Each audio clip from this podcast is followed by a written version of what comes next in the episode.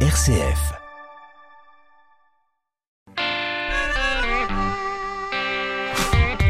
Bonsoir et bienvenue à toutes et à tous dans le 18-19 régional. Quelle stratégie énergétique pour la France? Une question qui sera au cœur de la présidentielle. Emmanuel Macron a choisi de développer le nucléaire pour l'avenir avec quatre centrales dans la région Verne-Rhône-Alpes. Quels sont les enjeux à venir pour nos départements? Rendez-vous dans 10 minutes avec notre invité. Et puis retour à 18h50 au Puy-en-Velay. Dans ce troisième épisode du feuilleton de la semaine, on prendra de la hauteur. Patrick Planchon de RCF Haute-Loire nous emmènera monter les escaliers de la cathédrale classé au patrimoine mondial de l'UNESCO. Et puis votre rendez-vous d'actualité, ce sera 18h30 en compagnie de Margot Emmerich. Bonsoir Margot. Bonsoir Corentin. Quels sont les titres de l'actualité ce soir? En Isère, alors que la cinquième vague de Covid-19 semble stabiliser, un collectif grenoblois s'interroge sur les conséquences à long terme de la crise sanitaire sur les jeunes générations. Nous reviendrons également sur le débat qui entoure les permis de chasse après l'accident mortel qui a coûté la vie à une jeune fille samedi dernier. Les élus des communes rurales prennent position. Vous entendrez le maire d'Annecy sur le sujet. Et puis euh, la pollution en montagne, c'est près de 450 tonnes de déchets abandonnés chaque année sur les pistes. Une bonne raison pour les stations de sensibiliser les vacanciers aux bons gestes écologiques. Merci beaucoup Margot et à tout à l'heure donc 18h30 pour le journal régional. Et nous allons partir en Ardèche à présent dans 5 minutes, tout à l'heure aussi pour découvrir un talent ardéchois, un photographe passionné de nature, mais tout de suite nous rejoignons notre journaliste dans les studios privadois. 18-19, une émission présentée par Corentin Dubois. Et pour l'information positive du jour, on va aller en Ardèche, dans la ville du Teil, en vallée du Rhône. Et c'est vous qui euh, nous la présentez, Marie-Charlotte Laudier. Bonsoir. Bonsoir Corentin, bonsoir à toutes et à tous. Et il est question de recyclage de livres aujourd'hui dans le clin d'œil. Oui, de donner euh, une deuxième vie à vos livres, c'est l'objectif de la société Lirenco qui vient de voir le jour au Teil en Ardèche. Elle a ouvert mi-décembre à la pépinière d'entreprise. Elle récupère des livres qui ne sont plus utilisés pour les revendre à petit prix sur son site internet et elle a déjà en stock plus de 22 000 livres. Euh, la société euh, se déplace gratuitement au domicile des particuliers, associations, bibliothèques en et en Ardèche sur un principe de tournée et ces livres, ils sont ensuite stockés, triés et référencés sur un site internet qui s'appelle lirenco.fr. Il est donc possible d'acheter ces livres de seconde main directement au local de l'entreprise Hôtel ou alors sur le site internet. Vous comptez de 99 centimes à 15 euros maximum le livre. Des livres qui peuvent être expédiés dans la France entière euh, en 48 heures. Et puis si les livres récupérés sont trop vieux ou trop abîmés, eh bien ils sont transformés en pâte à papier. C'est un concept assez inédit. Marie-Charlotte, quel type de, de livre on peut trouver? Bien il y a tout, hein, du vieux livre des années 30, 40 ou 50 à des romans euh, très récents qui sont même parus cette année. Il y a euh, donc de tout, du scolaire, de la vie pratique, euh, de la couture, de la cuisine, des romans policiers. Il y a même des livres rares. par exemple, Lirenco a récupéré dernièrement trois livres datant de 1726. ce qui trouve le mieux son public, eh bien, ce sont les polars ainsi que les livres de poche, surtout en période de vacances comme en ce moment, parce qu'ils sont pratiques à emporter dans sa valise. Il y a aussi tout ce qui est jeunesse et BD qui est particulièrement apprécié. Et pour la fondatrice d'ailleurs de cette société, ce système de revente d'occasion permet euh, de pouvoir faire plaisir à quelqu'un qui, par exemple, cherchait un livre depuis longtemps parce que euh, certains livres ne sont plus édités ou bien sont trop chers. Euh, des premiers clients d'ailleurs sont d'ores et déjà reconnaissants pour cette initiative qui permet donc de se faire plaisir à petit prix et donc d'accéder plus facilement à la culture. Et qui est à l'origine de ce projet? C'est Maeva Balin qui a créé euh, cette société avec son père euh, qui lui est fraîchement retraité. Elle, c'est une ancienne libraire. Elle a travaillé pendant huit ans à France Loisirs et elle a été euh, licenciée en décembre 2020. Alors l'idée lui est venue parce que souvent ses clients lui disaient qu'ils ne savaient pas quoi faire de leurs livres, qu'ils ne souhaitaient pas les jeter ou les brûler, alors qu'il s'agisse de personnes âgées ou de parents qui veulent se débarrasser des livres lus plusieurs fois par leurs enfants. Ils sont nombreux à avoir besoin de ce service. De même, les bibliothèques associations sont confrontées à un problème de, stockage des livres et ont besoin de faire de la place régulièrement. Alors pour Maëva Balin, écologie et solidarité sont les maîtres mots de l'IRENCO. À noter par ailleurs que cette jeune femme a elle-même écrit déjà trois livres dans le genre fantastique et elle a créé sa maison d'édition pour les éditer. Euh, bref, elle est passionnée par le milieu du livre. Et en plus d'être euh, écologique, l'IRENCO est aussi une entreprise solidaire oui, elle reverse chaque année 11% de ses bénéfices à des associations caritatives. Il y a la fondation Good Planet créée par le photographe Yann Arthus Bertrand pour l'engagement écologique et social. Et puis il y a l'association Madison Hope qui est basée à Ancône à côté de Montélimar et qui lutte contre les cancers des enfants. Et de plus, à la fin de l'année, des livres sont redistribués pour les enfants hospitalisés dans la région, à Montélimar, à Valence, à Lyon-Bérard et puis à Gustave-Roussy en région parisienne. Et à terme, d'ailleurs, l'IRENCO espère pouvoir embaucher notamment des personnes en situation de handicap ou de réinsertion. Elle souhaite aussi développer la relation client en accueillant mieux les clients sur le site et en faisant intervenir de jeunes auteurs. Merci beaucoup Marie-Charlotte Laudier pour cet éclairage sur une initiative écologique, solidaire et culturelle. Et on rappelle donc le nom du site internet lirenco.fr tout simplement. Merci beaucoup. À bientôt.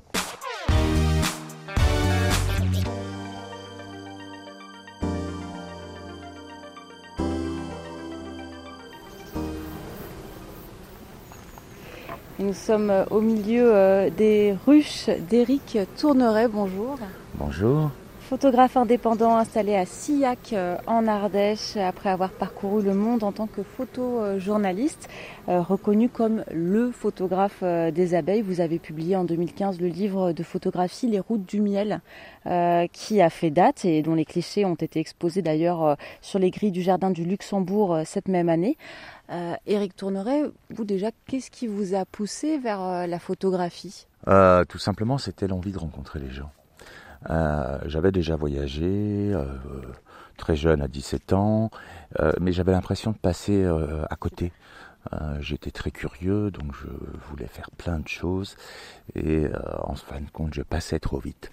Et cette envie d'allier la euh, la photo et le voyage euh, me permettaient de me poser euh, plus, de rester plus longtemps et, d'avoir le, temps de travailler avec les gens et donc de les rencontrer. Alors, vous avez d'abord fait des photos de mode, de publicité, puis après vous avez évolué vers le photojournalisme. Comment ce virage a-t-il été pris? J'étais assistant en studio euh, au niveau de la mode et de la publicité. À l'époque, c'était l'argentique, donc ça m'a ça m'a apporté une rigueur. Euh, ça m'a permis aussi d'apprendre à gérer les grosses lumières, etc. Vraiment gérer la lumière. Et en même temps, j'ai commencé tout de suite à piger pour des pour des magazines. Euh, donc ça, ça m'a apporté quelque chose, mais ça a mis longtemps parce que justement, on était sur deux techniques complètement différentes, quelque chose de très préparé, euh, assez lourd à mettre en place, et le photojournalisme qui est beaucoup plus euh, être sur la, le vivant, sur la réaction, sur l'émotion. Donc j'ai mis quelques années à, à faire le lien entre les deux. Euh, et puis après, j'ai commencé vraiment à travailler à l'international euh, sur des sujets que je prévendais à, la presse ou alors euh, que je produisais et que je revendais par la suite. Alors, qu'est-ce que vous faisiez du coup? Comment vous, vous travailliez à l'époque? C'était comment votre quotidien? Beaucoup de recherches, ça a toujours été beaucoup de recherches parce qu'on pense euh, photographe, euh, il se balade, il prend des photos. Ben non, c'est pas vraiment ça. Euh, pour être publié à l'époque dans les grands magazines, il fallait avoir des histoires, il fallait trouver des histoires, préparer des histoires, avoir les contacts pour réaliser ces histoires. Et, et donc c'était beaucoup de recherches, beaucoup de contacts, beaucoup de. À l'époque, il n'y avait même pas d'ordinateur, donc c'était se balader, aller en bibliothèque, faire de la documentation, aller, aller à l'école d'autres études, rencontrer des spécialistes pour avoir des informations en espérant avoir un contact de terrain.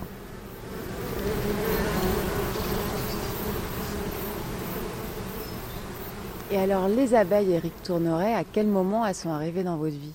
Elles sont arrivées en 2004. Euh, à ce moment-là, il y avait les, pesticides néonicotinoïdes qui étaient euh, dans l'actualité.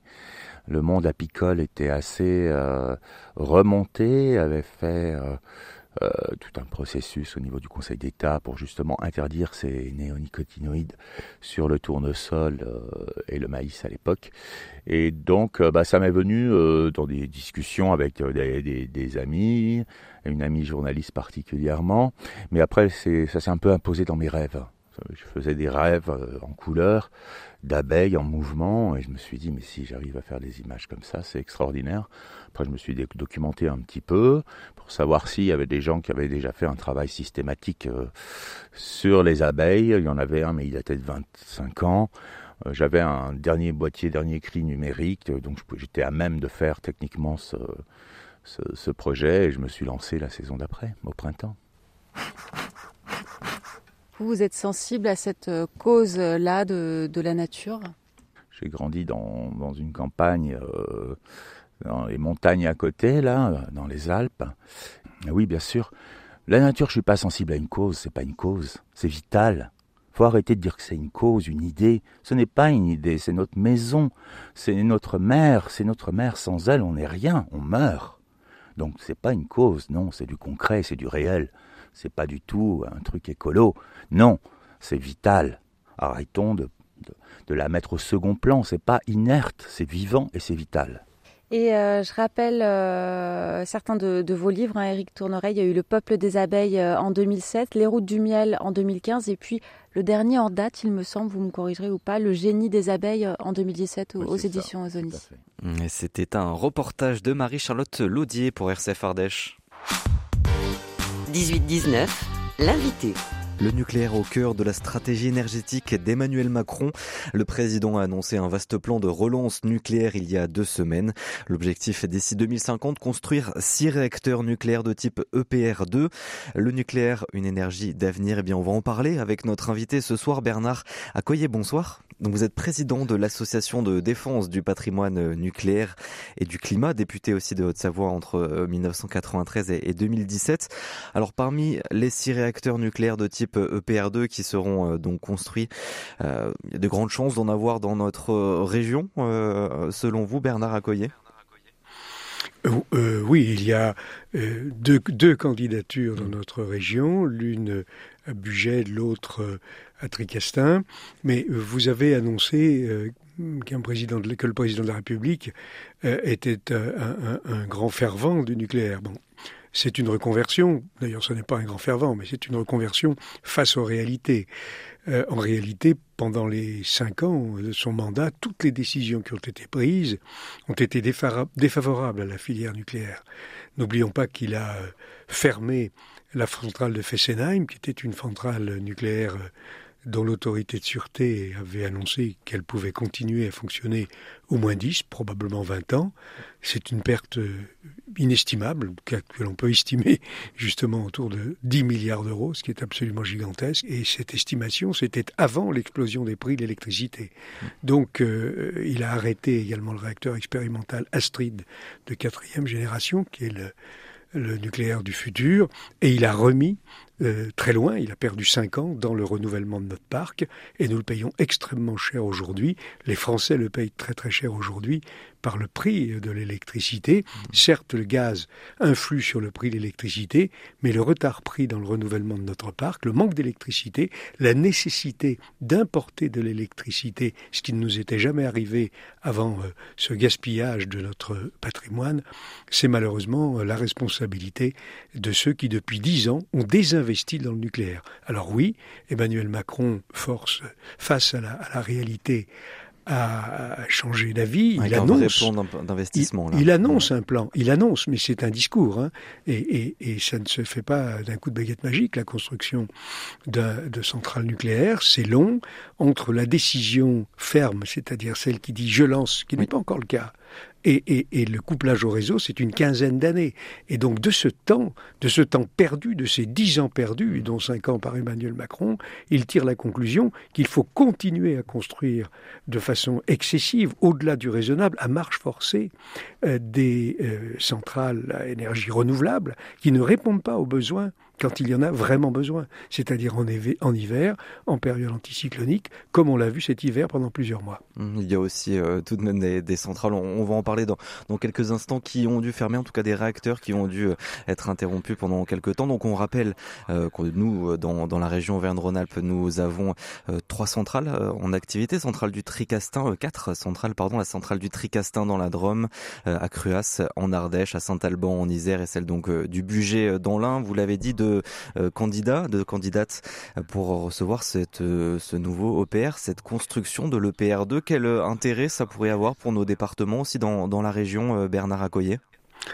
Pour notre région Auvergne-Rhône-Alpes, qui est une région où il y a des installations nucléaires de base multiples, de très grande qualité, de très haut niveau, avec une capacité, une qualification de ceux qui les ont construits, qui les font fonctionner, euh, quelle que soit leur responsabilité, qui est considérable, avec une sous-traitance très importante, que ce soit pour la maintenance ou que ce soit pour la fabrication, le renouvellement, les grands carénages, les travaux qui sont engagés, c'est euh, extrêmement important. C'est de l'industrie. La production d'électricité, c'est de l'industrie. La construction des centrales, c'est de l'industrie. La maintenance des centrales, c'est de l'industrie. La projection dans l'avenir de la production d'électricité décarbonée, parce que le nucléaire, c'est l'énergie décarbonée pilotable, qui est la seule qui soit vraiment disponible à grande échelle. C'est très long de construire. Il y a un certain nombre de conséquences et de risques qui doivent être euh, prévenus, ils le sont. Euh, mais c'est un apport considérable pour notre région. C'est une puissance au sens propre du terme, en termes d'emploi, de production de richesses et par conséquent de partage social. Et pourtant, euh, je le disais tout à l'heure, des, réacteurs ont été contraints à être euh, mis à l'arrêt dans la région, notamment euh, au budget deux réacteurs mis à l'arrêt avec des problèmes de corrosion qui ont été identifiés dans six centrales nucléaires en tout en France. C'est des problèmes aussi auxquels sont confrontées les centrales nucléaires en France. C'est une industrie qui mérite une attention tout particulière parce qu'il y a effectivement une exigence de sûreté absolue. Et donc, dès qu'il y a une anomalie, quelle qu'elle soit, qui est repéré, eh bien, euh, c'est la règle de sûreté absolue, c'est-à-dire qu'on arrête la centrale, on comprend ce qui s'est passé, on recherche les causes et on répare. C'est ce qui se passe actuellement. Et, il est à, souligner que si nous avions continué de construire les centrales comme on aurait dû le faire si on ne s'était pas arrêté pendant 30 ans, nous disposerions d'une marge de sécurité et que les Français seraient à l'abri non seulement d'un manque d'électricité s'il fait très froid, mais surtout protégé en grande partie de l'explosion des prix de l'électricité. Hmm. Et en tout cas, c'est un manque d'électricité euh, aussi actuel. Vous parlez de la, consommation euh, tout à l'heure. Euh, on est contraint de réduire aussi cette consommation, en tout cas d'avoir des prix qui, explosent aussi avec ces mises à l'arrêt de réacteurs nucléaires. Mais euh, ça, c'est le discours du gouvernement qui explique que, comme euh, il y a un certain nombre de réacteurs qui doivent subir des travaux, qui sont des travaux de sûreté, euh, c'est la cause de tous les problèmes d'électricité en France. C'est faux. Les problèmes électriques en France sont dus à un désinvestissement dans le nucléaire depuis surtout une dizaine d'années. Ça avait ralenti avant, et depuis dix ans, on a décidé qu'on allait fermer les centrales. Rappelez-vous, et, c'est encore valable aujourd'hui, la euh, programmation pluriannuelle de l'électricité prévoit de fermer après les deux centrales, les deux réacteurs de Fessenheim, encore 12 réacteurs. C'est un raisonnement complètement erroné. C'est une, une grossière faute d'anticipation parce qu'on a sous-évalué les besoins par idéologie, par idéal. Alors ne voyons pas du mal partout, mais il est clair qu'il y a une manipulation euh, qui est très préoccupante pour que des pays, en particulier notre pays, se trouvent dans la situation où, où il est aujourd'hui. C'est d'ailleurs l'objet du livre que j'ai écrit qui vient de paraître. Mais c'est tout de même un, impact hein, là quand on voit justement euh, que 20% du parc euh, nucléaire est, à l'arrêt. C'est des conséquences que peuvent avoir euh, en tout cas la production d'électricité en France quand on utilise des centrales nucléaires. Mais évidemment, mais l'utilisation de cette technologie exige d'avoir une marge de sécurité. Les, les responsables de l'autorité de sûreté nationale, l'ASN, clament et répètent par écrit, par oral, depuis euh, une quinzaine d'années que la France doit garder une marge de capacité de production précisément pour parer, pour pouvoir disposer des puissances de production nécessaires quand il y a un incident tel que celui qui vient d'être repéré sur plusieurs réacteurs français. Mais les gouvernements n'ont pas écouté cela, ils ont fait le contraire. Ils ont fermé euh, Fessenheim et ils ont programmé des fermetures. Et ils n'ont pas investi dans de nouveaux réacteurs. Donc c'est vrai, quand vous ne suivez pas l'avis euh, des techniciens les plus compétents, de ceux qui peuvent prévoir ce qui doit être fait pour prévenir euh, tout ennui, toute difficulté, eh bien on arrive dans les difficultés. C'est la situation actuelle. Bernard Accoyer, vous restez avec nous. On se retrouve dans une dizaine de minutes après le journal régional. Le mercredi soir, dans l'émission On va bien s'entendre, un binôme composé d'un prêtre et d'un pasteur ou laïc avec une mission d'église vous écoute et répond à vos interrogations. Une heure d'écoute chrétienne de qualité pour se confier et avancer ensemble. On va bien s'entendre, animé par Delphine Krisanowska, c'est le mercredi à 21h sur RCF. À 18h30, le journal présenté par Margot Emmerich. Bonsoir Margot. Bonsoir Corentin, bonsoir à toutes et à tous. Au sommaire ce soir, quelles conséquences de la pandémie sur les jeunes générations? À Grenoble, des parents d'élèves interpellent la ville et demandent qu'une enquête soit lancée pour mesurer les effets scolaires et psychologiques de la crise. En Haute-Loire, une plateforme pour remplacer le dossier médical partagé. L'outil est censé faciliter le parcours de soins des patients. Et puis l'Auvergne est enfin fixée sur l'avenir de l'un de ses fleurons économiques. Le groupe minier Eramet a confirmé la de sa filiale, de sa filiale Aubert et Duval à un consortium notamment composé d'Airbus. Alors que la cinquième vague du Covid-19 semble stabiliser, un collectif isérois s'interroge sur les conséquences à long terme de la pandémie. À l'issue du Conseil des ministres, aujourd'hui, le porte-parole du gouvernement, Gabriel Attal, a en effet déclaré que le taux d'incidence était désormais nettement inférieur à 1000 et le nombre de patients en soins critiques estimé à 400. Dans ce contexte, certains s'interrogent quelle trace laissera la crise sanitaire sur les jeunes générations? Difficultés d'apprentissage, dépression, environnement de travail modifié. À Grenoble, un collectif de parents interpelle la ville pour réclamer une enquête sur les effets des mesures sanitaires dans les écoles sur les enfants. Yves Russel est membre du collectif Construire ensemble pour nos enfants qui a mené une première étude au sein d'une école grenobloise. Après plusieurs tribunes de psychologues, des pédopsychiatres qui intervenaient pour dire que la distanciation sociale, le port du masque, c'était quelque chose qui n'était pas anodin, on a réussi à faire une enquête dans notre école sur le ressenti et le bien-être des enfants. Ce qui en était ressorti, c'était quand même assez inquiétant puisque 62% des enfants avaient dit éprouver une gêne pour respirer. 42% des enfants déclaraient qu'ils étaient plus souvent punis lorsqu'ils ne portaient pas correctement le masque. Ce qui était ressorti également, c'était une omerta, parce que 86% des enfants n'avaient jamais parlé de leur ressenti concernant le port du masque à leurs enseignants ou enseignantes. Et plus de la moitié n'avaient jamais parlé de ce ressenti à leurs parents. Il y a eu un podcast du CNRS qui mesurait l'impact sur les apprentissages et on voit que c'est les enfants qui sont déjà en difficulté qui voient leurs difficultés s'exacerber. Il y a des enfants qui n'ont pas de difficulté d'apprentissage mais qui sont plus sensibles psychologiquement. Là, les tests nasopharyngés avec le protocole précédent, c'était quelque chose d'assez traumatisant pour les enfants. Et pour le port du masque, on pense que les enfants, il faut surtout pas qu'ils s'habituent, qu'on ne réapplique pas ce genre de protocole. Et on voudrait surtout pas que ce qui s'est passé durant ces deux ans soit mis sous le tapis une fois la crise terminée. Et puis, euh, dans la Loire également, les conséquences de la pandémie se font sentir. Deux ans après le début de la crise sanitaire, les associations ligériennes ont perdu 25 à 30 de leurs effectifs. Santé, toujours avec un nouvel outil pour faciliter le parcours de soins, Mon Espace Santé est une plateforme numérique qui rassemble les données médicales des patients. Elle est lancée cette semaine en Haute-Loire avec deux fonctionnalités, le dossier médical et une messagerie sécurisée. Cette plateforme doit remplacer le dossier médical partagé et d'autres initiatives lancées depuis plus de 15 ans sans grand succès. Frédéric Brans est le directeur de la caisse primaire d'assurance maladie de Haute-Loire. Il y a un vrai changement par rapport au dossier médical partagé, c'est que déjà tout le monde va avoir un espace santé, sauf ceux qui s'y opposent.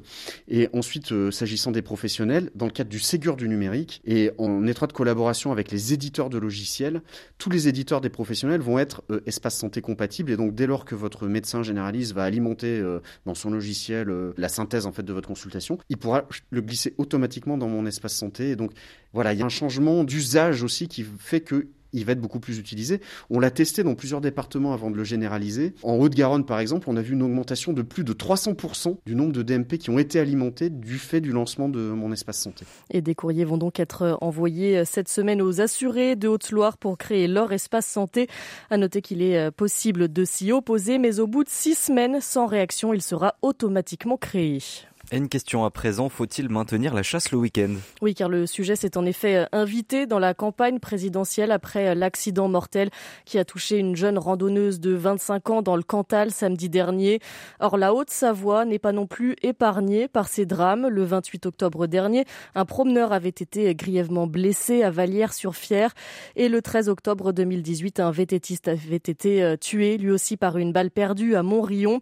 Autant de drames qui ont conduit le maire d'Annecy François Astorg à prendre position en faveur de l'arrêt de la chasse le week-end. Écoutez il faut qu'on trouve le moyen de partager l'espace public, la forêt, etc. Comment comprendre que le week-end, on se balade et on entend des coups de feu? Moi, je ne comprends pas. Ce que je veux dire, c'est que il y a encore une dizaine d'années, il y avait 2 millions de chasseurs. Aujourd'hui, il ne reste plus qu'un million de chasseurs. Il faut se poser la question de comment on partage l'espace public. Et j'aimerais bien avoir des chiffres qui montrent le nombre de gens qui font du VTT par rapport à il y a une dizaine d'années. Et donc, à un moment donné, il faut se poser réfléchir à ce qui se passe réellement plutôt que de rester caché derrière des dogmes. Euh, je pense que cette gamine de 17 ans qui a tiré, elle est malheureuse. Elle n'a jamais voulu ça, c'est très clair. Mais comment on fait cohabiter deux sujets qui ont vraiment du mal à cohabiter? Il faut plus ouvrir l'espace public aux autres. Mon sujet, à moi, il est là. Et à noter que la France est le seul pays européen euh, aujourd'hui à autoriser la chasse tous les jours de la semaine en saison. En Haute-Savoie, où Laurent Vauquier, le président de la région, annonce un plan de 10 millions d'euros pour accompagner les entreprises du secteur industriel dans leurs projets de diversification. Ce plan doit notamment euh, concerner la filière du décolletage et la mutation du secteur automobile. Et puis c'est une autre question qui est elle aussi régulièrement au centre de débat, celle des trains de nuit. Dans le massif central, alors qu'une ligne existait entre Paris et Nîmes jusqu'en 2003, le gouvernement a annoncé il y a quelques semaines la relance de la desserte Paris-Clermont via Aurillac. Le collectif Oui au train de nuit Cévennes-Auvergne demande alors un véhicule qui se séparerait en deux branches à Clermont, l'une vers Aurillac et l'autre vers Nîmes. Pour le collectif, ce type de transport est essentiel pour le territoire. Marc Goudbros est le porte-parole du collectif. Ça améliorerait la desserte parce que nous avons sur ces lignes un cadencement ridicule. Hein. On a trois allers-retours par jour. Un le matin, un à la mi-journée et un le soir.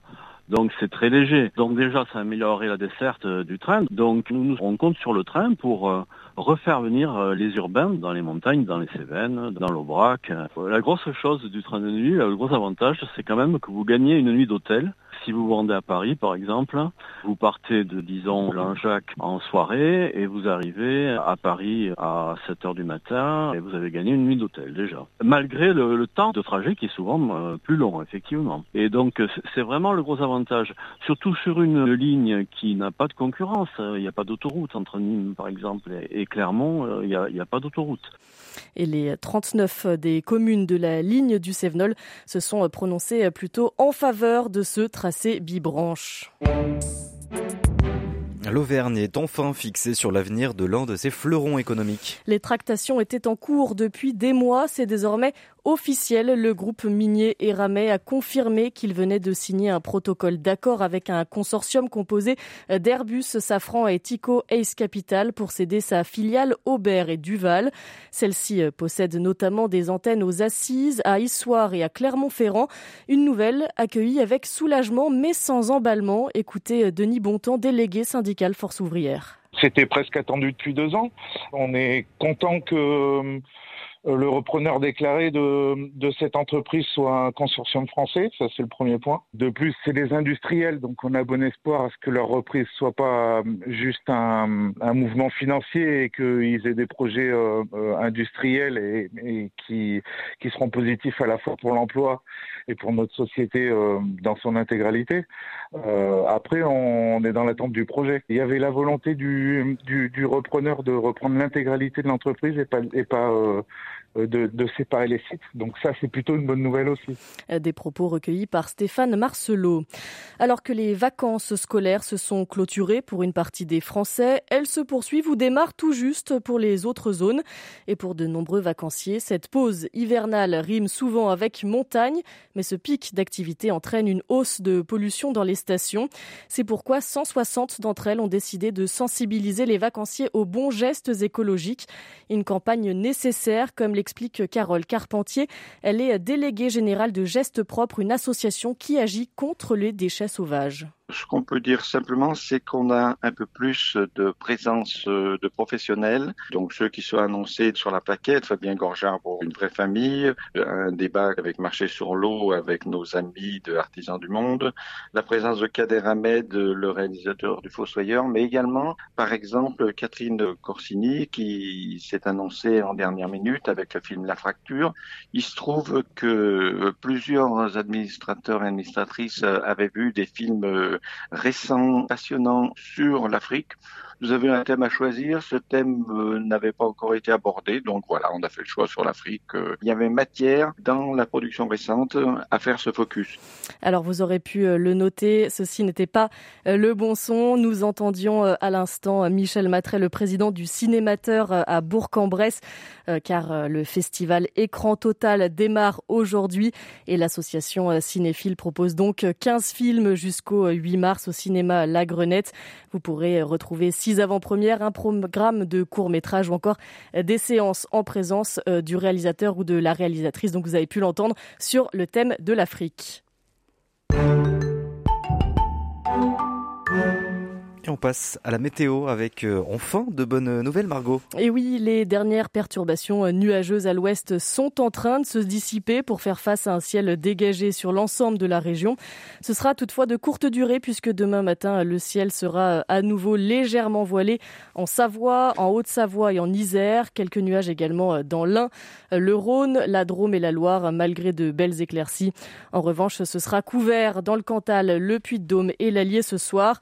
Côté températures, eh bien, elles sont plutôt douces ce soir avec en moyenne 3 à 10 degrés dans la région. Demain matin, au lever du jour, il fera moins 3 en altitude entre 1000 et 1500 mètres. 4 degrés à Annecy et Saint-Ours, 6 degrés à Massiac, Grenoble, Vichy et Amberieu en Bugey, 8 à Saint-Étienne et Villefranche-sur-Saône et enfin pour les maximales 10 degrés à Villefontaine et à Valence. Merci beaucoup Margot Emmerich et qu'on retrouve évidemment demain à 18h30 pour toute l'actualité régionale. Mais avant cela, on retrouve notre invité dans quelques instants, Bernard Accoyer, qui a été député LR entre 1993 et 2017 et on va parler nucléaire avec lui dans quelques instants. Restez avec nous. Ils sont au cœur de l'actualité, ils sont les invités de la matinale RCF. Du lundi au vendredi, le grand invité répond aux questions de la rédaction en direct à 8h10, à la demande sur l'application RCF, ainsi qu'en images sur le compte YouTube RCF Radio. Un air de sortie, c'est votre rendez-vous quotidien avec l'actualité culturelle. Bruno Fuma, accompagné de ses chroniqueurs, vous propose de découvrir ce qu'il faut voir, visiter et écouter. Un air de sortie, c'est du lundi au vendredi à 12h30 sur RCF. 18-19, l'invité. Et nous sommes de retour ce soir avec notre invité dans le 18-19 régional, Bernard Accoyer, président de l'association de défense du patrimoine nucléaire et du climat, député euh, LR de Haute-Savoie entre 1993 et 2017. Bernard euh, Accoyer, on parle de votre intérêt aussi et, vous le partagez aussi de l'intérêt des, Français pour euh, le nucléaire, mais il y a tout de même des risques. On, l'a évoqué, mais il y a aussi des, risques plus récemment, on va dire au Japon, sans parler de Tchernobyl, bien sûr, qui ont été des, catastrophes euh, internationales. On est toujours exposé à, des risques comme cela. On ne peut pas éviter euh, ce, risque. C'est très important de rappeler que tout moyen de production d'électricité comporte des risques. Indiscutablement, ceux qui comportent le plus de risques, qui font le plus de victimes, ce sont euh, les énergies fossiles, c'est-à-dire le charbon, le pétrole et le gaz. il y a les conséquences climatiques, mais il y a surtout les particules, les microparticules, et vous voyez partout euh, euh, les conséquences sanitaires, y compris des calculs en nombre de morts liés à ces sources d'énergie. Euh, les énergies renouvelables ont également leurs inconvénients, leurs risques, leurs problèmes, leurs conséquences. Et toutes les études ont montré, malgré ce que l'on peut en dire, que l'industrie nucléaire, la production d'électricité nucléaire, était celle qui était la plus sécurisée. Alors il y a effectivement des risques qui doivent être pris en compte, ils le sont. Tout ce qui concerne le nucléaire est soigneusement colligé, surveillé, avec une autorité indépendante qui peut inspecter à tout moment les installations dont les prescriptions sont obligatoirement appliquées instantanément. Et euh, les risques existent, mais ils sont absolument maîtrisés. Vous avez évoqué les accidents nucléaires. C'est important de s'arrêter quelques instants sur euh, les grandes catastrophes nucléaires. Euh, il y en a eu trois. Il y a eu une euh, qui est survenue aux États-Unis, qui s'appelait Three Island, et qui n'a pas eu de conséquences humaines, mais qui a effectivement causé une grande inquiétude de, la population. Le second, c'est la véritable catastrophe, c'est Tchernobyl, avec une technologie qui n'est plus utilisée depuis bien longtemps en Europe occidentale, sans qu'il y ait d'enceinte de convitement, avec euh, euh, du graphite qui, qui, a pris feu euh, au moment justement où l'URSS était à la fin et où il n'y avait plus d'autorité, évidemment aucune instance de contrôle, mais euh, les conséquences humaines ont certes été euh, graves, elles n'ont pas eu l'ampleur qui, est celle qui a été rapportée, qui est encore rapportée aujourd'hui. Et c'est pas moi qui le dis, c'est l'UNCEAR, c'est-à-dire l'organisme de l'ONU, qui est chargé d'évaluer les conséquences des accidents nucléaires. Il y a autour du nucléaire, et c'est très compréhensible, une peur, je le comprends très bien, on le comprend très bien, et celle-ci, elle doit être raisonnée. Il faut expliquer ce qu'il en est, la part de risque, la part euh, euh, des conséquences des déchets nucléaires, comment on, maîtrise ce, ce, sujet. Et quand on voit le, chantier de construction de, de l'EPR de, de, de Flamanville qui accuse plus de, de 10 ans de retard hein, quand même, avec euh, son coût donc qui était au départ de, de 3 milliards et demi presque d'euros, euh, qui était multiplié au moins par 5 et qui donc ne va le, voir le jour pas avant 2023. Euh, est-ce que c'est vraiment intéressant de, se lancer dans le nucléaire, sachant que bah, là aussi, on ne sait pas déjà combien de temps ça va mettre. Et puis, vous, vous le disiez aussi tout à l'heure, ça met beaucoup de temps à être euh, construit des, des réacteurs nucléaires. Euh, L'EPR de Flamanville, c'est un très vieux projet qui a été décidé par l'Allemagne et la France euh, en, en, 92 était l'European Pressure Reactor. Et euh, les Allemands sont sortis en 98 pour des raisons politiques intérieures, parce que les Verts ont un poids important en Allemagne, et qu'en Allemagne, il y a euh, un sentiment très antinucléaire qui est lié à l'histoire allemande, probablement au poids euh, de la tragédie euh, du XXe siècle, euh, tragédie dans laquelle l'Allemagne malheureusement a eu le rôle que l'on sait, mais également à des campagnes de la Stasi quand il y avait d'un côté les SS-20 et les fusées Pershing qui étaient au-dessus de l'Allemagne de l'Est, et là la Stasi a expliqué que le nucléaire est effectivement extrêmement dangereux, et surtout quand on l'utilisait comme une arme. Et donc, dans ces conditions, il y a en Allemagne très, très, un, mouvement très puissant. Et ce mouvement a conduit l'Allemagne à sortir, euh, à décider de sortir du nucléaire pour des raisons politiques, pour que, lorsque Mme Merkel en décide en 2011, après Fukushima, elle ne le fait pas pour des raisons de sûreté, elle le fait pour des raisons politiques, parce qu'elle souhaitait pouvoir un jour nouer, pouvoir construire une grande coalition, c'est comme ça que les institutions allemandes fonctionnent, avec les Verts allemands, et pour les Verts allemands, le nucléaire euh, euh, n'est pas négociable. Et c'est comme ça qu'on est arrivé en Europe et un petit peu en France à regarder le nucléaire comme on l'a regardé, à en prendre une défiance, mais ça n'est pas le cas aux États-Unis, ça n'est pas le cas en Chine, ça n'est pas le cas en Russie, ce n'est pas le cas euh, en Corée du Sud. Tous ces pays avancent sur cette technologie qui, encore une fois, est absolument indispensable pour la maîtrise des conséquences climatiques du fonctionnement de notre société. Enfin, sur le prix de l'EPR de Flamanville il y a eu une perte de, savoir-faire qui est due à des décisions politiques tout à fait erronées. On a nommé des, responsables qui n'avaient pas la capacité de tenir ce projet. On a laissé partir à la retraite des, ouvriers, des techniciens, des ingénieurs, parce qu'on n'avait pas construit pendant 30 ans de centrale. Et ce savoir-faire, on l'a perdu. Il est en train, et il a été reconstitué par EDF, qui a fait des efforts considérables sur ce plan. Mmh. Euh, le Flamanville 3, c'est-à-dire l'EPR Flamand lui, c'est un prototype. Il y en a d'autres des EPR dans le monde. Il y en a deux en Chine, il y en a un autre qui se construit en, une paire en, Grande-Bretagne, et un autre en Finlande. C'est une technologie qui est hyper sûre. Comme elle est hyper sûre, elle est extrêmement compliquée, elle est difficile à construire. C'est vrai, cette, ce prototype mm. coûte très cher, ce chantier a, a, dérapé de façon tout à fait euh, anormale, c'est connu, mais euh, pour avancer, il faut faire un certain nombre d'erreurs. Elles ont été commises, elles sont réparées et les savoirs ont été reconstitués. Et la Commission européenne a accordé euh, le label vert au, nucléaire et au gaz là, récemment, malgré de, de lourdes protestations. Donc c'est bas carbone désormais le, nucléaire, mais c'est pas vraiment vert. Est-ce qu'on peut on peut dire que c'est vraiment vert avec euh, toute cette question aussi des, déchets du nucléaire? On ne sait pas encore euh, comment on les stocker. Euh, on a une vision assez courte finalement sur, sur ça. Comment on, peut l'imaginer sur le long terme, Bernard Accoyer? Les déchets, le nucléaire est, la seule activité industrielle où les déchets sont répertoriés, suivis, tracés au jour le jour. Il y a en France des déchets qui ont été produits depuis que l'on développent des activités de recherche ou industrielles ou de production d'électricité euh, nucléaire.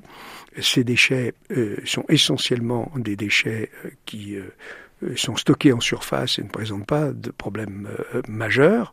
Pour ce qui est des déchets dangereux, ceux qui ont une très longue période d'activité, il y a un projet qui est déjà très avancé, qui s'appelle le projet CIGEO, en Lorraine, à Bure, et qui consiste à enfouir en couche géologique profonde, à 500 mètres sous terre, entre des couches qui n'ont pas bougé depuis des centaines de millions d'années, euh, ces déchets, qui correspondent aujourd'hui à un volume, depuis encore une fois que la France s'occupe de nucléaire, au volume d'une piscine olympique. Donc vous voyez que les déchets, il y a des solutions, il y a des solutions elles sont utilisées en Suède, c'est la même. Elle est utilisée en Finlande, c'est la même solution. Elles sont acceptées. Évidemment, il y a des protestations, euh, et ces protestations font l'objet de polémiques. Bon, c'est de bonne guerre. Euh, c'est ça le débat, et c'est ça, euh, ça aussi la démocratie. Mais parlons une seconde des déchets industriels. Dieu sait qu'ils peuvent être toxiques. On ne s'en occupe pas. Ils sont partout. Ils polluent les rivières, polluent les mers, les sols. encore une fois, toute activité humaine a des, a des conséquences qui sont euh, négatives, elles doivent être prises en compte, elles doivent être maîtrisées, elles doivent être traitées. Pour le nucléaire, c'est le cas. Et mais est-ce qu'on ne peut pas euh, justement coupler cette, euh, comme a pu le faire Emmanuel Macron, l'énergie renouvelable et, en même temps le nucléaire? Ça, c'est le, le, projet d'Emmanuel Macron, où nous y sommes en quelque fois, selon lui, forcés, parce qu'on a perdu du temps pour renouveler notre parc et le développer.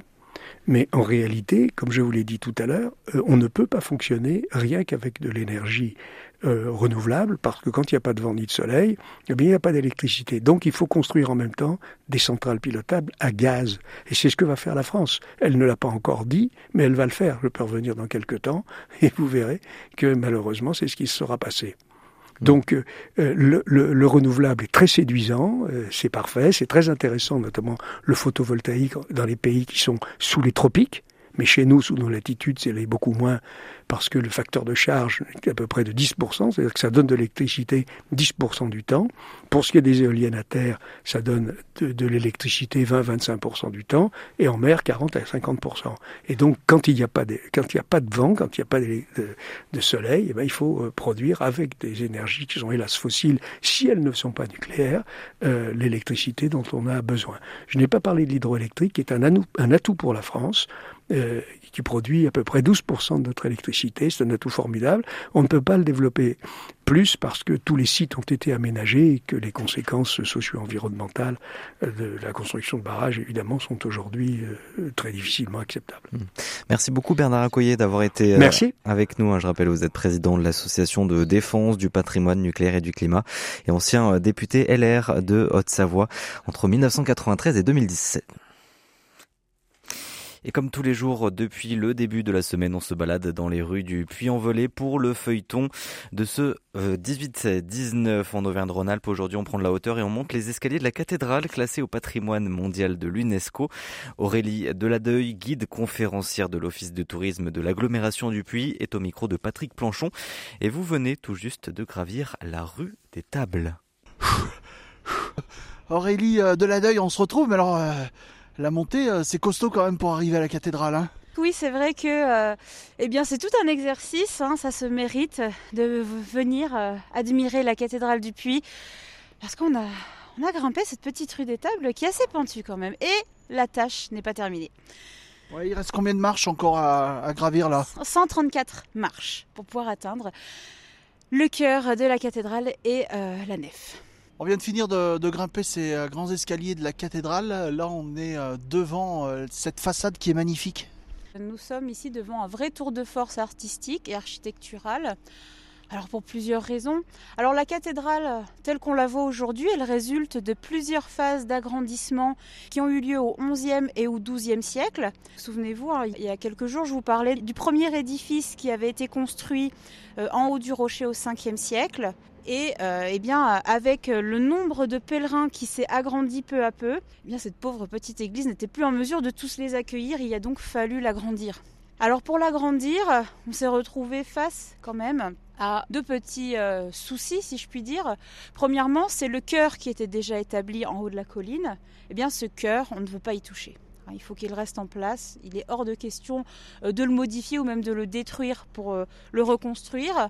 Et puis, autre problématique euh, la majeure, ça va être eh bien, la déclivité du terrain. Car, je vous le rappelle, nous sommes en haut d'une colline. Et pour agrandir l'église, eh bien, la solution trouvée sera de faire avancer la nef sur le flanc de la colline. Et donc la nef va s'avancer sur le vide. Pour assurer la stabilité, on va la faire reposer sur des grosses piles de pierre. Mais euh, eh bien, l'originalité de cette cathédrale, elle est celle-ci, avec cette nef qui avance sur le vide. Les escaliers d'entrée vont passer sous la nef, sous le grand porche, pour aboutir à une trappe qui nous fait entrer au milieu de la nef et face au cœur. Et là, c'est vraiment une disposition qui est unique. Reparlons un peu de la façade à proprement parler. Elle est colorée, on parle de mosaïque de pierre parce que les architectes, eh bien, ils ont su jouer des couleurs des pierres. C'est leur couleur naturelle, ce sont des roches volcaniques. Et avec ces couleurs, eh bien, ils en ont tiré parti pour créer eh bien, cette mosaïque de pierre. On a des pierres grises, on a des pierres blanches, des rouges et des noirs. Ce qui est intéressant aussi de voir avec la disposition de ces pierres, c'est que au niveau le plus bas, les pierres sont très larges, elles sont grosses, et plus on va monter au sommet de la façade, plus les pierres vont être petites. Et ça va donner un élan à cette façade, un élan vers le ciel qui va diriger notre regard depuis tous les escaliers. On va longer la façade et se retrouver le nez dans les nuages. Donc ça c'est un très intéressant, ça donne un vrai élancement, une sensation d'immensité aussi parce que ça va venir accentuer la perspective.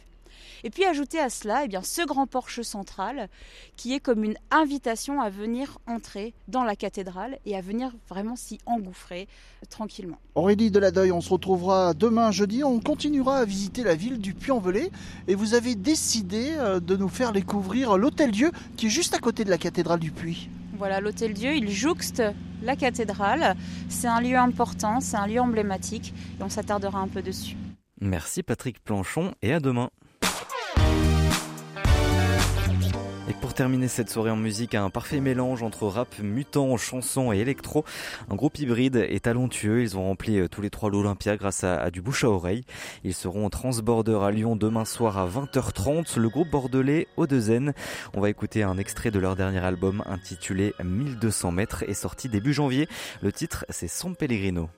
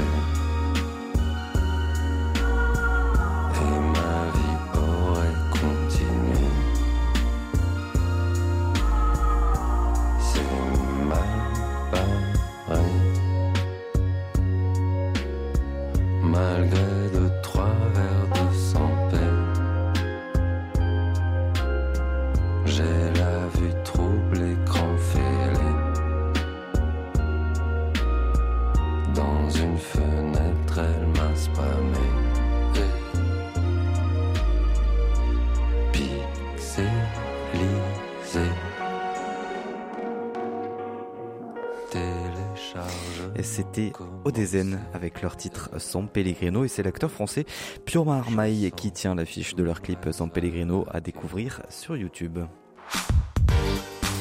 Et c'est la fin du 18-19 régional. Merci à toutes et à tous de nous avoir suivis. Merci à toutes les équipes d'RCF en Auvergne-Rhône-Alpes, à Jean-Baptiste Lemoel à la réalisation de cette émission. Tout de suite, vous retrouvez l'actualité nationale et internationale présentée comme d'habitude cette semaine par Jean-Baptiste Labeur et on se retrouve nous demain à 18h10. Très belle soirée et surtout prenez bien soin de vous.